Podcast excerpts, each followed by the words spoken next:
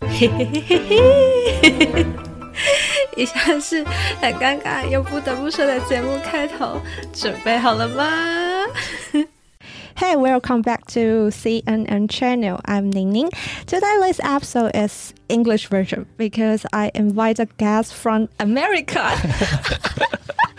and now let's welcome Van. Hello, Van. Hey, Justin. Hey, everyone. Hope you guys are well. Oh, oh my God, it's so nervous to talk with you in English. Don't be nervous. Uh, I think you're doing a good job. So This is not what we used to do. it's, it's okay. Yeah, I think you're doing good. So, Oh, really? yeah. Okay, let's introduce Van first. Uh, Van is an IT manager in Sony before, right? And now you work in the Honest Company, Yeah, the Honest Company. and it creates by an Hollywood actress, Jessica Alba. Yeah, she's the founder of the company. Uh, why do you choose this company because of her? Yeah, yeah. You know, I wanted to get her phone number and go on a date. No, I'm Come kidding. on. no, I, I picked the company for like career reasons, right? You know, like uh, I wanted to move up in my career. I wanted to be a manager and then I wanted to, you know, manage a team. So I think the company gave me a good opportunity to do so. So before you apply this job, did you know she is the boss? I didn't know actually, to be honest. Like before the interview, I did some research. You know, I googled the company. And they, oh, what the fuck? That's the actress. Yeah, I, I was like, "Wha- Jessica Alba. Wow, I, I didn't know that. Have you watched her movie? I, I think I've only seen one. It was um, Final Four, right? You know, the like twenty years ago. Twenty years It's so long. Oh, so do you have chance to meet her in the office? uh, yeah, yeah. I met her a few times. Like, uh, she has an assistant, and then the assistant, whenever they come into the company for meetings, they always call me or text me. So you have her. Contact information? Yeah, I, I have her assistants, but I don't have her personal information. only sister. Only assistant, yeah. Oh, Yeah. Uh, how about her? her as in- contact. Her assistant is like really young, Really like young. 23 three or 24, like I just graduated. I, I think she gets pretty nervous because every time Jessica comes to the company, she has to make sure everything is going well. Uh-huh. It's planned out thoroughly. So whenever I talk to her, she's always like, Van, is that ready? Van, is this ready? Uh-huh. Oh, I'm so nervous. That's why she always, but for me, it's just a, a normal person. I don't, I don't really care if they're celebrity or not. Uh-huh. Yeah. So do you think she is a good boss? Jessica? Yeah. I think she's uh how do I say this? Like she's very like alpha male. I mean sorry, alpha female, you know what that means? It's like Alfred Finnell. uh 中文就是, uh, 大-大男人, you know? 大男人，她是女人呢。有-有-有一点- I know, but she's like Oh, 女生的版本这样. oh. Yeah. Um, is that called Female version of like boss lady. a boss lady? Yeah, yeah, yeah. So whenever she walks in the room, she's very like serious. She's like all business. She has a plan. And if you don't know what you're doing, like she'll call you out like, "Hey, Jocelyn, I asked for this report like two weeks ago. What, what happened?" Like that. Yeah. So you have to actually know what you're doing and be confident. Okay, and now let's move on. Let's talk about your job Hmm. as an IT manager. What is your daily work routine? Uh, my daily work routine. Um, so currently, I, I manage a team of uh, two people. One of them is like a systems engineer. One of them is like a regular IT engineer. So day to day basis, we make sure that the company's like IT equipment, their networks, their systems are all functional, hundred percent without any problems. And then for our remote users, we make sure their like laptops are all set up, all their applications are installed. But basically, like if you work at our company and you have a problem, then you would contact my team and then we would help you resolve the problem. That's like the easiest way to describe it. But is there many problem every day? Yeah, yeah, there's always problems. Like I I think every company has like IT problems. Like and you Uh-huh. Com- know, like computer yeah, problem. yeah, computer problems or like uh, iPhone problems, uh, com- like program problems or email not working. Um, what else? Like for example, if you the company hires like five people, Uh-huh. the IT team is responsible for setting up that computer Mm-hmm. and deploying it out to the person. Which one is uh, most annoying one? Annoying one? Yeah. I think depends. Like there's different departments, right? Like I think the most demanding and picky department is probably accounting because accounting deals with a lot of financial data, a lot of like confidential stuff. So whenever they ask you for something, they put in a request and they're very like meticulous. Like, hey, I need to make sure this is correct, hundred percent. Because if you mess up the data or something, it's really bad because.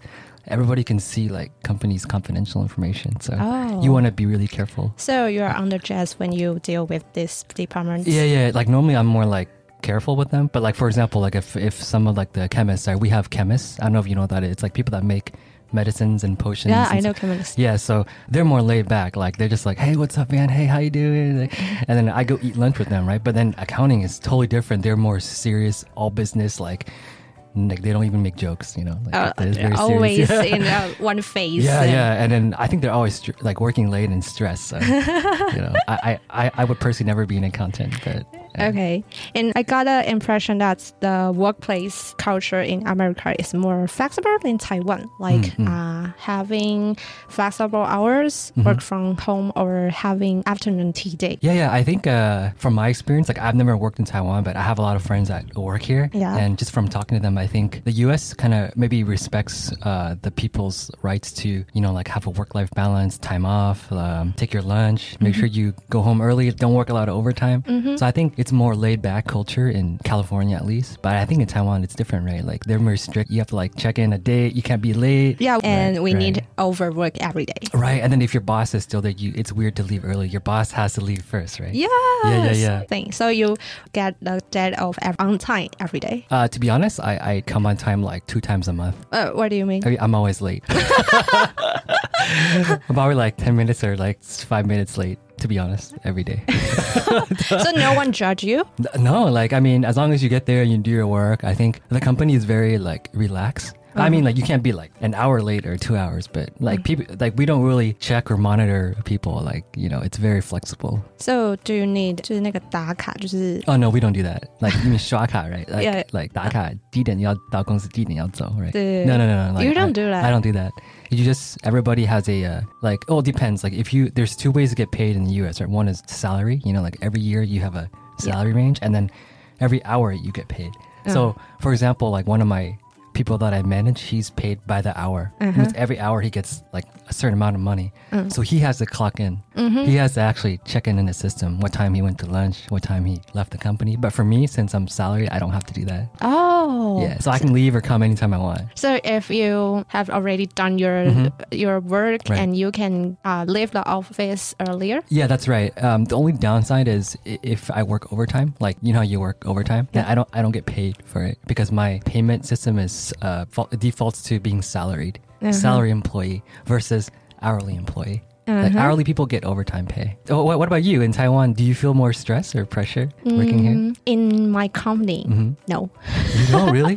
Are you, But in the company I stayed before, yes, I see. Uh, what What do you like more about your company now? uh, because it's more flexible. Uh, yeah, It's Taiwanese company too. yeah, Taiwanese Mm. Wow. company, but, but this is an entrepreneur. eh? Started right? Yeah, just oh, started. so it's called a startup. yeah, startup. Startup, that's cool. It's more Yeah. exciting. Startup is more uh, fun, I think. Uh, because he is an employee before, Right. so he don't want his employee like he I see. Yeah. So so he has a bad experience before, so because of those experiences, he wants to treat employees better at his company. I see. I see. I so see. we got more that's flexible good. now. That's good for you.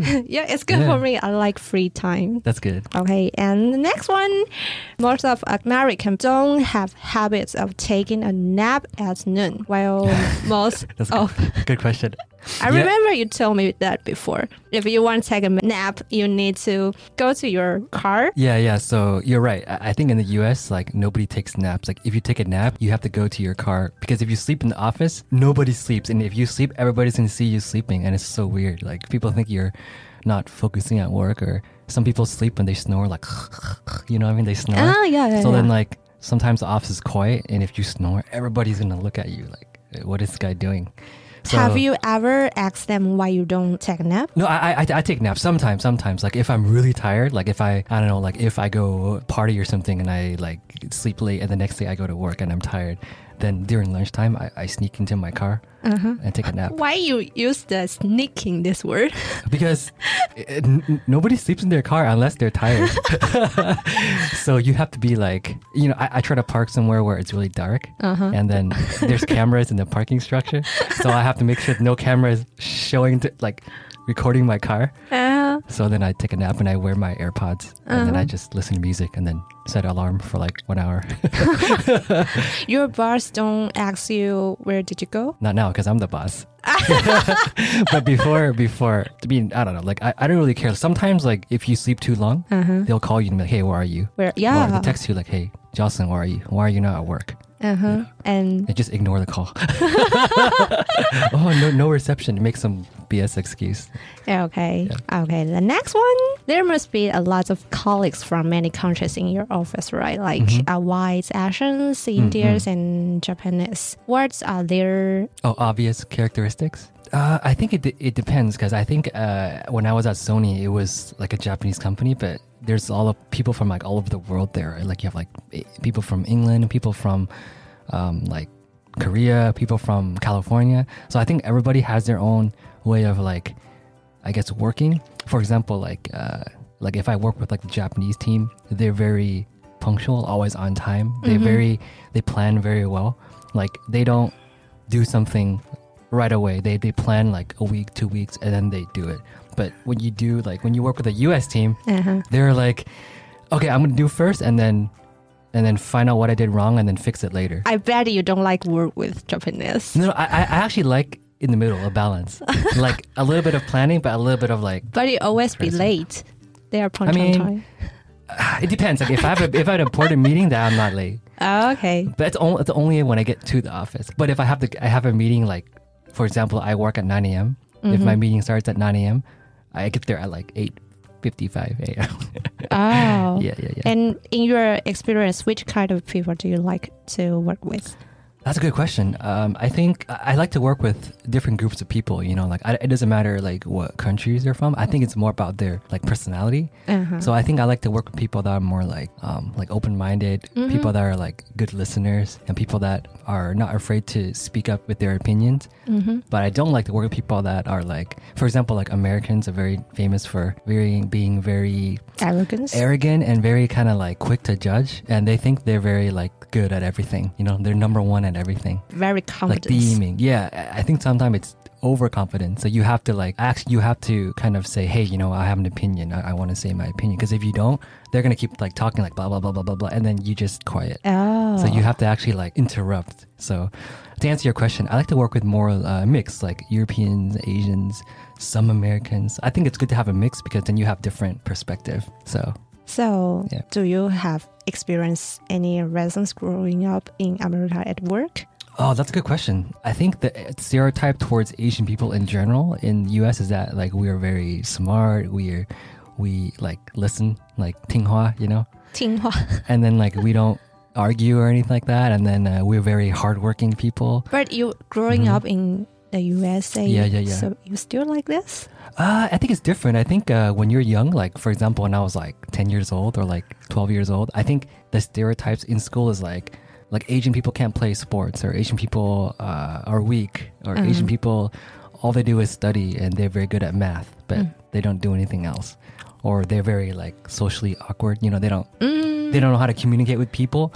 But then when you get older and you start working, I, I, I noticed a lot of people from like Asia, Asia. Like there's a Taiwanese girl in my company, right? And she's very like, oh, thank you very much, thank you, thank you. Oh, yeah, oh." Very polite. very polite, right? But if you're too polite in the U.S., Uh, people think you're like Very weak. Yeah, and then people think, okay, whatever I give her, she'll just do. Uh-huh. So you have to find like a good balance, right? So I think at work, like if you like for example for me, like I I can go both ways, like east and west, right? You know, like um, like U.S. style or Asian style. also, if you fast to Asian girls, then you will be polite. Yeah, It depends. Like if they're more like shy or something, I'm I try to be more uh, make them comfortable. Then they can talk to me more. But if it's like U.S. person, then I'm more like, hey, give me a report on this October 29th project. You have five minutes. You know, like direct. But if I do that to the Asian person, they're like they get scared, you know, because they don't feel comfortable. So you have to kind of like adjust. But to answer your question, there. The stereotypes is more hard to find in a working place because everybody's professional. Mm-hmm. But inside their mind i, I know what people are thinking so Mm. you have to adjust you know it's more obvious when you're a little kid because the kids don't know how to control they just say everything you know like I think this is your advantage to get along with people. that that's a good point but i think a lot of people if they're too weak then they feel like depressed from it they feel like why are people treating me so bad you know Mm-hmm. like if you if you look at like lin shuhao right or like wang yinghong you, you you- you listen to their stories and then you would know You told me before, I, Mm-hmm. so I knew. yeah yeah yeah Okay, talk about your life. In America, the people normally have other part-time hobbies or interests? Yeah, yeah. I mean, I think aside from work, like uh, I think I try to play tennis or like you know go to the gym, walk in the park, try to exercise my body, not just my mind. Uh huh. But I think a lot of people at work, like depends on what work, right? Like some people are too busy with work, so they don't even exercise or anything. Mm, uh, you was the YouTuber before, or Yeah, uh, keep doing now? I, I, I don't do it so much, but sometimes. Uh huh. But yeah, you're right. Like, I think a lot of people, like th- this guy on my team that I manage, he has a full time like hookah business. You know hookah? I don't know. Hookah is like Hookah shop. it's like it's kind of like no no no no. It's, it's kind of like it's kind of like smoking, but it's not smoking. It's like you smoke like the water, like the flavor. It, 水烟. it's like yeah yeah yeah. It's like electric cigarettes. Oh. So he has an electric cigarettes business, oh. and every weekend he's working. So I, I, I think it's good. You have your own business and everything, but sometimes he comes to work like really late or he's really tired. Mm-hmm. Like I can see his eyes. He's like always tired. He's always like, I can't focus, and uh, and uh, you know. But Mm. I think it's good. But you got to have like kind of discipline yourself. And how about in Taiwan? Do people do that? Like Uber or something, or like part time? Mm. I think most people in Taipei do that. Mm-hmm. Not not Taichung. Mm, compared to Taipei. I see. yeah. is that people here in Taipei are more like Mm. hustling. They want to work harder and make more money or something like that. Yeah, and have more like dream or goal. Ah, I see, I see, I see. Yeah. Do Like you- people in New York. That's too crazy. I don't. I don't like that. Like I don't want to work like a dog, like like a horse, you know, and too hard, and then just Oh, so you did a podcast and YouTuber just for fun. yeah. I did it for fun, but also like um, I, I think it's good to have like some part time money, but at the same time, it's like a hobby, right? Like you can record, edit, like film, and then you grow your audience. It's kind of what you're doing, right, Justin? Ah, Yeah. why, why did you want to be a YouTuber? Ah, good question. I I think in the beginning, like you know, like everybody wants to make money from like YouTube. I- It's a really good platform. And then you know, once I started doing it, you know, I, I could teach myself how to film, how to edit videos. I always wanted to learn how to film and edit videos. And then I think later on, like when you do it a lot, it becomes like like not really a hobby. It's like a it's like a chore. You know, like a like Sure. A, chore means like 你每天要洗澡, like you have to shower every day Routine. there's like a routine so you feel like it's not as fun so you have to kind of enjoy it because if it doesn't become enjoyable then you feel like it's like homework you know I like homework. you like homework okay fine i'll let you do all my videos you can edit all my videos and I have uh, watched your my channel yeah your channel. It's all about the car. ah yeah yeah yeah You uh, love to fix the car. yeah i like i like cars Uh huh. yeah How did you plan the videos Hmm. structure? Oh, that's a good question. Like you know how like in movies there's like different categories, right? Like Yeah, it's good yeah, yeah. horror movies, comedy, like whatever. So I think in c- my car channel, like I split it up to like there's like car reviews, like I review cars, and then this other category is like like maintenance or fixing stuff, and then another category is like like stuff that I buy, you know, like or like product reviews. So I separate them into like those categories, but I think when you start to do more YouTube, then you kind of realize like what the main part of your channel is about. Like for example, you do podcasts, right? Yeah. I- If you do like maybe 50 or 60 episodes, then you realize I like to talk about people's life or like people's jobs, right? More. Yeah. Or more so than culture or dating cuz other cha- other podcast channels about like love, dating, whatever. But maybe you will find your sweet spot, you know. It's like, oh, I like to talk about career and you know like people's lives and people's stories. Different, right? Yeah. So for me, it's about cars and just kind of like fixing, driving, reviewing. The most impressive video is you change the seats in your car. Oh, you saw that one? Yeah, that's very impressive, you know.